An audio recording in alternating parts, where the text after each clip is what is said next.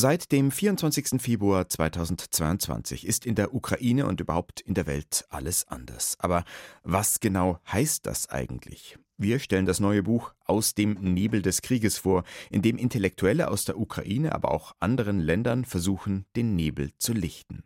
Außerdem beschäftigen wir uns am heutigen Welttag des Glücks mit dem Lucky Girl Syndrome, einem Trend derzeit auf TikTok. Und wir stellen einmal mehr fest, dass Geld nicht zwangsläufig glücklich macht, auch diejenigen nicht, die von sich sagen können, Geld spielt keine Rolle. Die Zeitjournalistin Anna Meyer hat ihr neues Buch so betitelt. Bei uns ist sie heute zu Gast im Gespräch. Bayern 2 Kulturwelt. Außerdem beschäftigen wir uns am heutigen Welttag des Glücks mit dem Lucky Girl Syndrome, einem Trend derzeit auf TikTok. Und wir stellen einmal mehr fest, dass Geld nicht zwangsläufig glücklich macht. Auch diejenigen nicht, die von sich sagen können, Geld spielt keine Rolle. Die Zeitjournalistin Anna Meyer hat ihr neues Buch so betitelt. Bei uns ist sie heute zu Gast im Gespräch. Kultur am Morgen auf Bayern 2. Heute mit Christoph Leibold. Das Unknown Mortal Orchestra ist, seinem Namen zum Trotz, längst kein Unbekanntes mehr. 2010 fand sich die Band um den hawaiianisch-neuseeländischen Musiker Ruben Nielsen zusammen. Vier Alben sind entstanden und nun das fünfte, das denn auch schlicht Five heißt. Der Sound wie bewährt zwischen Psychedelic Rock und Easy Listening. Hier also das Unknown Mortal Orchestra mit Layla.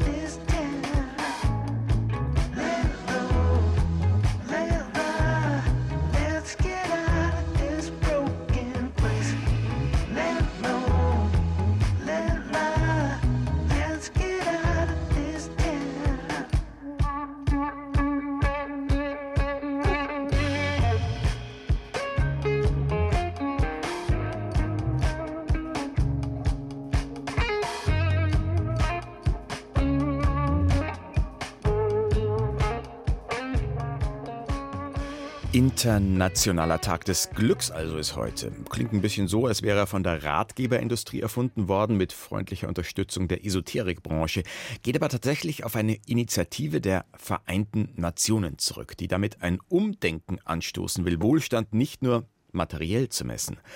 Treibende Kraft dahinter war das asiatische Königreich Bhutan, das regelmäßig das Bruttonationalglück erhebt. Selbiges berücksichtigt neben der Wirtschaftskraft des Landes auch Erfolge in Kulturförderung und Klimaschutz oder beim Ausbau des Sozialstaats.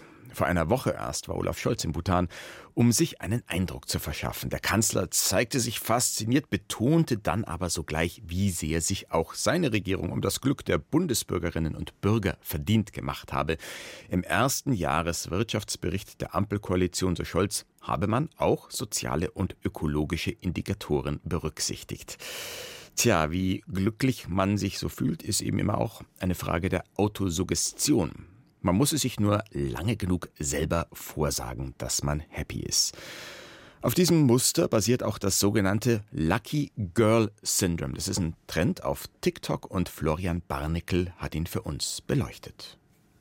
Lucky Girl Syndrome. Lucky Girl Syndrome is the way forward. Lucky Girl Syndrome. Ich weiß nicht, ob ihr schon was von dem Lucky Girl Syndrome gehört habt, aber meine ganze For You-Page ist gerade damit voll. Mein Leben läuft gerade ehrlich so gut. Und das seitdem ich mir einfach immer sage, alles wird für mich funktionieren. Sie alle sind auf der Suche nach dem Glück. Vor allem junge Frauen berichten auf der Social-Media-Plattform TikTok von einer Methode, schnell und einfach zu Glück zu kommen. Lucky Girls Syndrome nennt sich das Phänomen.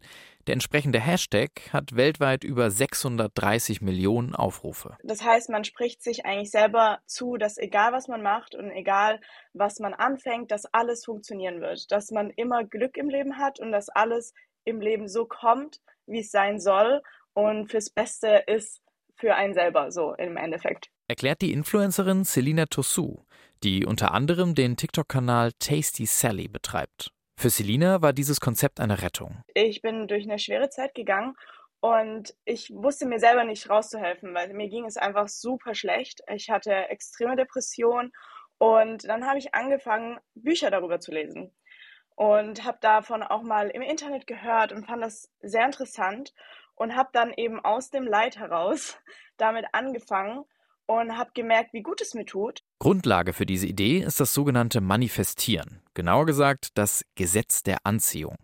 Ein eher pseudowissenschaftliches Konzept, bei dem man davon ausgeht, dass Gleiches immer Gleiches anzieht. Wer also positive Energie ins Universum sende, erhalte auch positive zurück.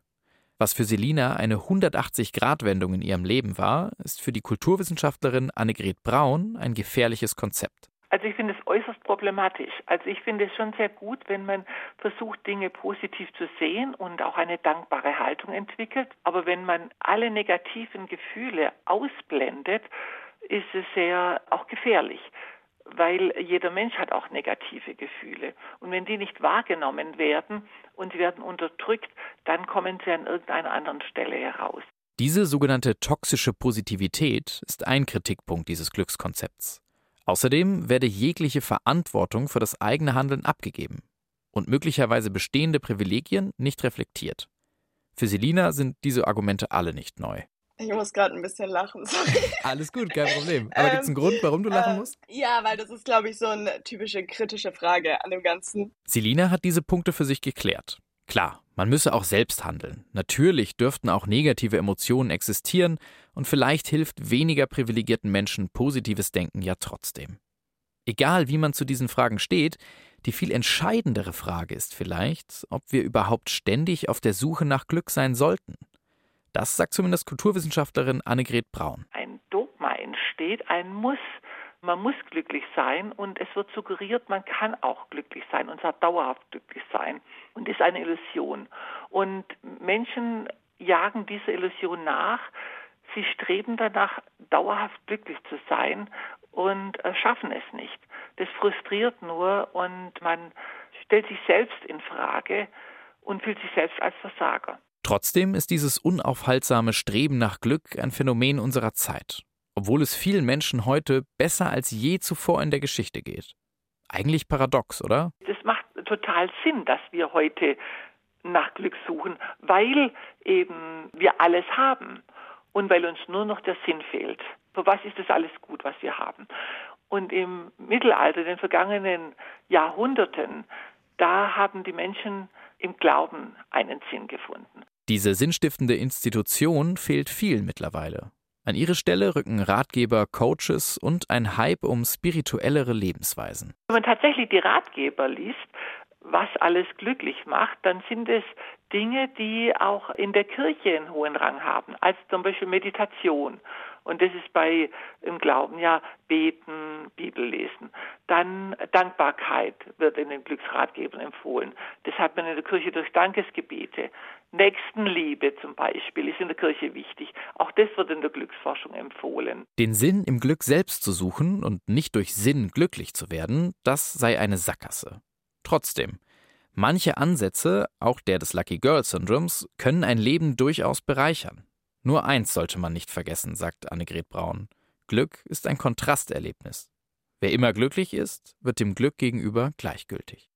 Glück ist ein Kontrasterlebnis. Na, das nehmen wir doch gleich mal mit als Erkenntnis am heutigen Weltglückstag, an dem wir uns auf die Suche machen, wie einst Herr Rossi im italienischen Zeichentrickklassiker aus den 1970ern.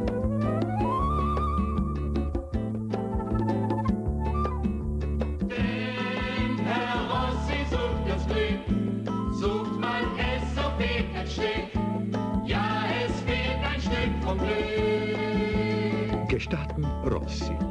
Ja, Herr Rossi hat nen Wunsch. Eis vom Nordpol flambiert mit Punsch. Eine Schokoladenburg. Dreimal Kuchen, sechs Kaffee, 20 Stückchen dazu Tee. Was noch, was noch, was noch? Ja, Herr Rossi möchte noch mehr. So ein Auto macht was her. Auch mal Sekt statt in der Milch. Mal wie Reiche sich benehmen, in der Spielbank Geld ausgeben. Was noch, Vielleicht ja also doch. Geld macht glücklich. Herr Rossi jedenfalls sucht das Glück im Konsum. Widerspricht natürlich dem UNO-zertifizierten Glückskonzept von Bhutan. Vielleicht kann man sich ja auf diese auch nicht ganz unbekannte Formel einigen. Geld allein macht nicht glücklich, hilft aber ungemein. Wir haben ein paar Passanten auf der Straße gefragt, wofür sie zuletzt einen ordentlichen Batzen Geld hingeblättert haben. Was davon in die Kategorie notwendige Ausgabe oder Anschaffung fällt und was eher unter der Überschrift Man gönnt sich ja sonst nichts zu verbuchen ist, das zu beurteilen, bleibt Ihnen beim Zuhören selbst überlassen. Boah, mir fällt da jetzt nichts ein. Also letztes habe ich mir einen E-Scooter gekauft. Knapp 500 Euro tatsächlich, ja. ja. Ich komme frisch aus dem Skiurlaub und der war sehr teuer. all in all mehrere tausend, denke ich fast. Mietpreise, ja, das ist peinlich teuer, ja. Ich ziehe jetzt mit meinem Freund zusammen und werden 900 Euro jeder zahlen. Also 1800 zusammen, ist ein Pain. In letzter Zeit, vor vier Jahren, mein Fahrrad. Fahrrad hat 1200 Euro gekostet. Aber es also ist auch im Rahmen. Ja, eine Wohnung kaufen vielleicht. ja, schon äh, ein paar hunderttausend. Ich habe nicht viel, aber maximal 10 Euro. Oh, ein iPhone, äh, 1200. Goldene Hochzeit dürfte ich mir überlegen. Zwei, zweieinhalbtausend Euro. Ich würde tatsächlich sagen, in letzter Zeit waren es bei mir die Klamotten. Oh, ja, so alles in allem, so um die 800, 900 wahrscheinlich. also nicht für ein Stück, aber gesammelt. Für diese Harley Quinn Comicfigur, die, die bei uns äh, in der Wohnung steht. Wie hat die gekostet? Ähm, ja, knapp über 100, aber trotzdem für so eine kleine Figur, die man sich nur anschaut. Unerlässliche Ausgabe oder überflüssiger Luxus. Nicht immer lässt sich die Trennlinie dazwischen scharf ziehen und vermutlich ist diese Grenze auch in die eine oder andere Richtung individuell verschiebbar, je nachdem, welches Monatseinkommen einem zur Verfügung steht. Je geringer das ist, desto rigider, so ist es jedenfalls anzunehmen, wird die oder der Betroffene entscheiden, was es alles nicht zum Leben braucht. Wer hingegen genug oder vielleicht sogar mehr als genug hat, wird wesentlich mehr Güter und Genüsse für unverzichtbar halten. Geld spielt keine Rolle, heißt das neue Buch der Zeitjournalistin Anna Meyer, die sich unter anderem über solche Zusammenhänge Gedanken macht. Einen schönen guten Morgen. Schönen guten Morgen. 2020 haben Sie ein Buch vorgelegt mit dem Titel Die Elenden. Da ging es Ihnen darum zu zeigen, wie Sie in der Einleitung des neuen Buches auch nochmal erläutern, dass unsere Gesellschaft Armut und Arbeitslosigkeit braucht, um zu funktionieren und wie sehr Sie selber darunter gelitten haben. Sie sind in sogenannten einfachen Verhältnissen aufgewachsen. Darf man jetzt das neue Buch, das heute erscheint, Geld spielt keine Rolle, so als Komplementärbuch begreifen, weil es eben darum geht, dass Sie jetzt quasi so auf der Seite der Besserverdienenden angekommen sind und damit von der Leidtragenden zur Profiteurin mutiert sind? Auf eine Weise sicherlich. Also ich glaube, es ist eine ganz andere Art von Buch, auch in der Ansprache der Leserinnen. Und trotzdem ist es komplementär, weil ich das Gefühl hatte, dass das erste Buch sich viel darum gedreht hat, wie es so ist, arm zu sein. Aber es erzählt eigentlich kaum bis selten jemand davon, wie es so ist, einfach genug Geld zu haben, um sich alles zu kaufen, was man so unmittelbar gerne hätte. Dabei ist das ja auch ein verrückter Zustand, den ich genauso, wie ich Armut beschrieben habe, gerne als exotisch beschreiben wollte. Und Sie sagen in dem Buch auch, normalerweise falle Ihnen Schreiben nicht schwer, aber im Falle dieses Buches dann schon. Und Sie beschreiben auch, dass Sie eben kämpfen mussten, ehrlich zu sein. Das klingt so ein bisschen, als wäre beim ersten Buch die Wut über die Verhältnisse ein Antrieb gewesen und jetzt eher sowas wie Scham, ein Hemmnis. Trifft es das? Ich würde sagen, dass es natürlich viel leichter ist, davon zu erzählen, dass man ein Opfer war, als davon zu erzählen, dass man die Verhältnisse nicht zum Besseren verändert, obwohl man vielleicht könnte. Wobei natürlich meine Möglichkeiten eingeschränkt sind, so wie die jedes anderen Mittelgutverdieners auch. Aber einfach den profanen und banalen Alltag zu erzählen, den man so lebt, das fand ich schon teilweise, habe ich mich über mich selbst erschrocken. Und ich glaube, dass das für viele Leute überhaupt nicht nachvollziehbar ist, weil die sich nie über sich selbst erschrecken. Aber ich finde schon, dass viele Dinge, die ich kaufe, Quatsch sind. Gehen wir mal ans Beispiel. Also die Kapitelüberschriften in Geld spielt keine Rolle folgen alle demselben Muster. So und so viel Euro für dieses oder jenes. Also zum Beispiel 600 Euro für einen Umzug, 68 Euro für einen Skipass, 266 Euro für einen Ehevertragsentwurf und so weiter. Und besonders spannend fand ich 5 Euro für ein Glas Wein, weil in dem Kapitel schreiben sie, wie sie mal was nicht kaufen oder wie sie sich dabei ertappen, ein Glas Wein nicht zu bestellen, weil es ihnen zu billig scheint. Und das kann ja dann nichts taugen, wenn es so billig ist. Ist es das, was Sie meinen, wenn Sie an anderer Stelle schreiben, Geld ist absurd? Ja, unser Umgang damit ist absurd oder wie wir die Welt durch die Folie Geld sehen, ist manchmal absurd. Wenn ich ein Glas Rotwein vor drei Jahren noch gerne getrunken habe, obwohl es nur fünf Euro gekostet hat und ich jetzt denke, hm, sollte man wirklich Rotwein für 5 Euro trinken? Ist das nicht eigentlich ein bisschen zu billig? Geht nicht ein guter Rotwein erst bei 8 Euro los?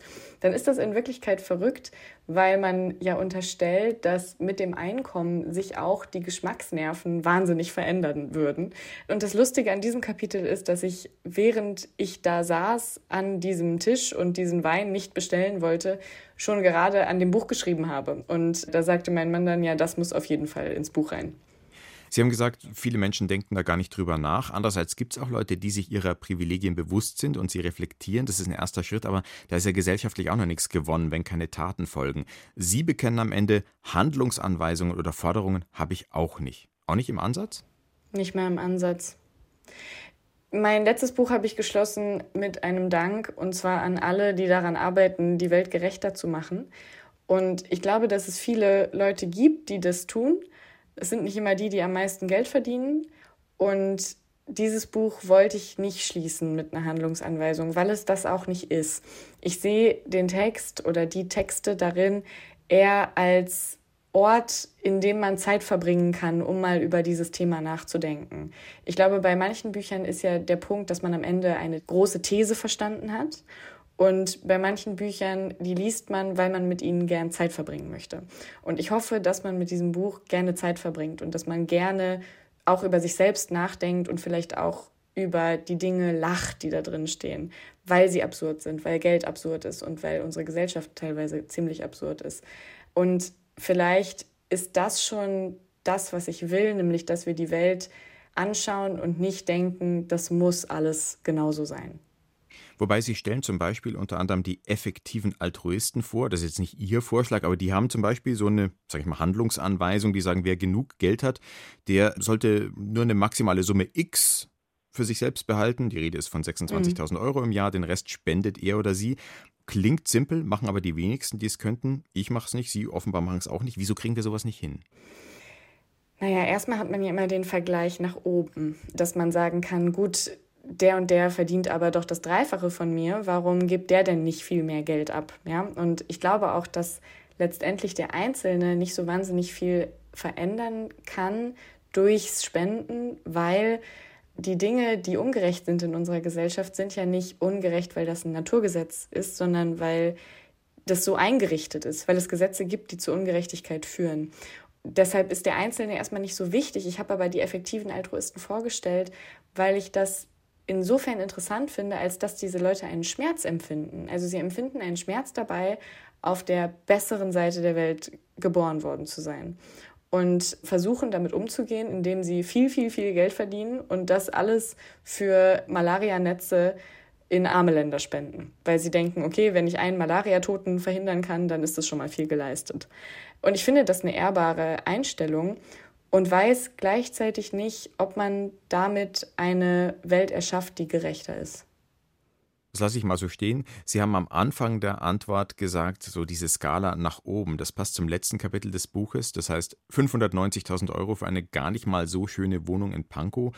Da geht es darum, dass Sie überlegen, sich eine Immobilie zuzulegen als Altersvorsorge und feststellen, die meiste Zeit komme ich mir vor wie jemand, der von unserem Wirtschaftssystem profitiert. Am Immobilienmarkt aber erlebe ich die Grenzen meines eigenen mickrigen Einkommenswohlstands. Das heißt aber doch, wenn man diese Grenze jetzt überwinden wollen würde, dann muss man immer mehr Geld scheffeln und kann erst was abgeben, wenn Geld wirklich gar keine Rolle mehr spielt. Also das heißt, Altruismus wäre erst möglich, wenn man mindestens Multimillionär ist. Ja, und das Ironische ist ja, dass man da nie hinkommt. Also selbst der Multimillionär denkt, er muss wahnsinnig gut auf sein Geld achten, weil es sonst morgen alles weg ist. Deshalb ist es auch so ein bisschen hinfällig. Aber man ist eben heutzutage nicht mehr bereit, wie unsere Großeltern das vielleicht gemacht haben, auf wichtige Dinge, die man wichtig findet in seinem Leben zu verzichten, wie essen gehen oder sich regelmäßig schöne Sachen zu kaufen. Also wir können uns viel mehr Dinge kaufen, wir konsumieren viel mehr im Alltag. Und wenn meine Generation sich eine Immobilie kaufen will, dann würde das eben heute auch noch bedeuten, dass man das dann nicht mehr machen kann. Ich schreibe in dem Text ja auch, ich könnte mir diese Wohnung schon kaufen, aber ich könnte dann eigentlich nur noch Essen und Strom bezahlen. Und das will natürlich kein Mensch. Geld spielt keine Rolle. So heißt das neue Buch der Journalistin Anna Meyer. Es erscheint heute im Hansa Verlag. Frau Meyer, ich danke Ihnen sehr für das Gespräch. Danke Ihnen.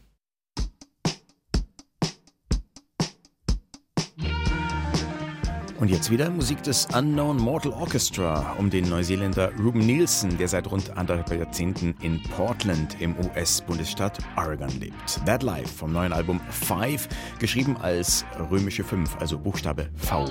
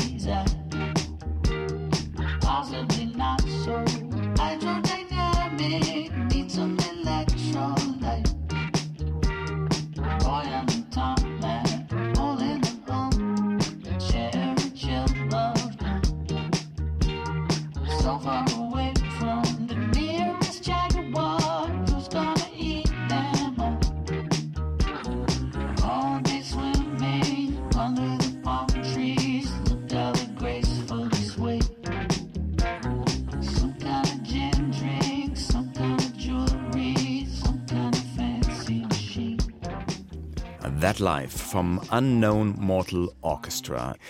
Um zum zweiten Mal in dieser Sendung Bundeskanzler Olaf Scholz zu zitieren. Der hatte den 24. Februar 2022, also den Tag, an dem Russland seinen Angriffskrieg gegen die Ukraine startete, als Zeitenwende bezeichnet. Aber was genau bedeutet das denn? Aus dem Nebel des Krieges heißt ein Sammelband mit Aufsätzen, Reportagen und Essays, die versuchen, die Konturen dieser neuen Zeit seither herauszuschälen. Herausgegeben haben ihn die Lektorin Katharina Rabe und die ukrainische Essayistin und Verlegerin Katharina Myschenko. Christine Hamel hat mit Myschenko gesprochen. Der Krieg wütet und zerstört. Seit dem russischen Angriff ist alles anders in der Ukraine und in Europa. Von nun an ist das Maß meines Lebens der Tod anderer Menschen, schreibt die Essayistin Katharina Myschenko.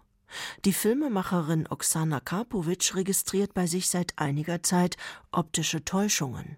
Meist sehe ich den Tod, die Erfahrung der Destruktion heißt denn auch das erste Kapitel in dem von Katharina Mischenko und Katharina Rabe herausgegebenen Buch Aus dem Nebel des Krieges. Nebel des Krieges ist ein feststehender Ausdruck, der die Ungewissheit, die Unmöglichkeit einer vollständigen Übersicht über einen Krieg bezeichnet. Geprägt hat ihn Karl von Clausewitz.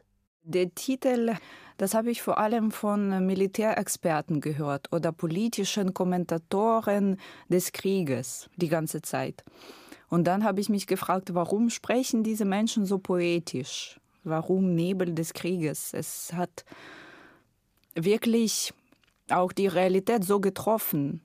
Und äh, ich glaube aber natürlich ist es eine Metapher, die mm, mehr Räume umfasst als nur Schlachtfeld und nur militärische Situation.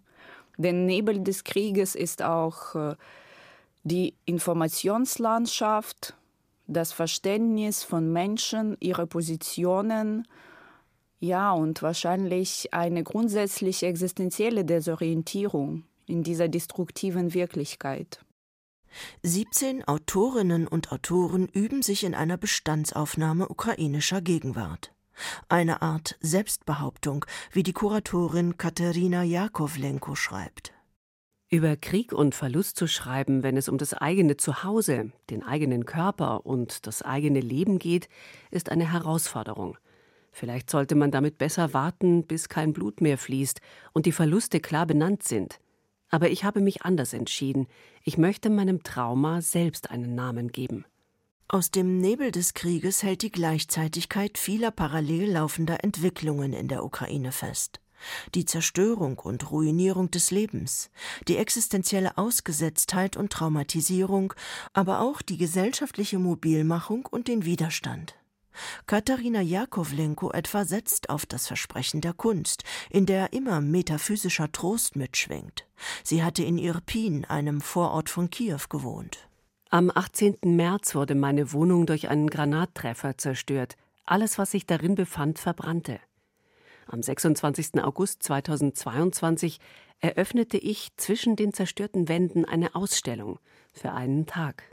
Ritual des Abschieds und Neuorientierung. Es geht auch um die ähm, soziale Kultur, über das Miteinander, wie das aufgebaut wird. Und äh, ich glaube, diese Beispiele vom Widerstand oder die ja, Praktiken von Menschen, die kann man auch als Kultur betrachten. Etwas, was nach der Revolution entstanden ist, etwas, was vom Krieg auch mobilisiert wird an ihren inneren Initiativen, an inneren Kräften. Und in diesem Sinne, ja, eine neue Kultur entsteht. Es muss noch viel getan werden für uns selbst, um diese hm, kollektive Imagination der ukrainischen Gesellschaft auch sehr offen und sehr vielfältig zu machen. Das Buch ist ein polyperspektivischer und vielstimmiger Anfang. Zu Wort kommen Filmemacher, Soziologinnen, Literaturwissenschaftlerinnen, Journalisten und Autorinnen. Die russische Schriftstellerin Alisa Ganieva stellt die Frage nach der Verantwortung der Russen und zeichnet ein erschütterndes Bild des Versagens, auch bei oppositionellen Russen. Karl Schlögel beleuchtet indes die verkniffene deutsche Haltung zu Russlands Krieg. Wie erklärt man ukrainischen Soldatinnen und Soldaten, dass deutsche Intellektuelle zu Beginn des Krieges den Rat gaben, sich zu ergeben? Und Aleida Assmann analysiert schließlich in einem Aufsatz die Erinnerungskulturen in Russland, in der EU und in der Ukraine, ein wichtiges Thema für den Hintergrund des Krieges.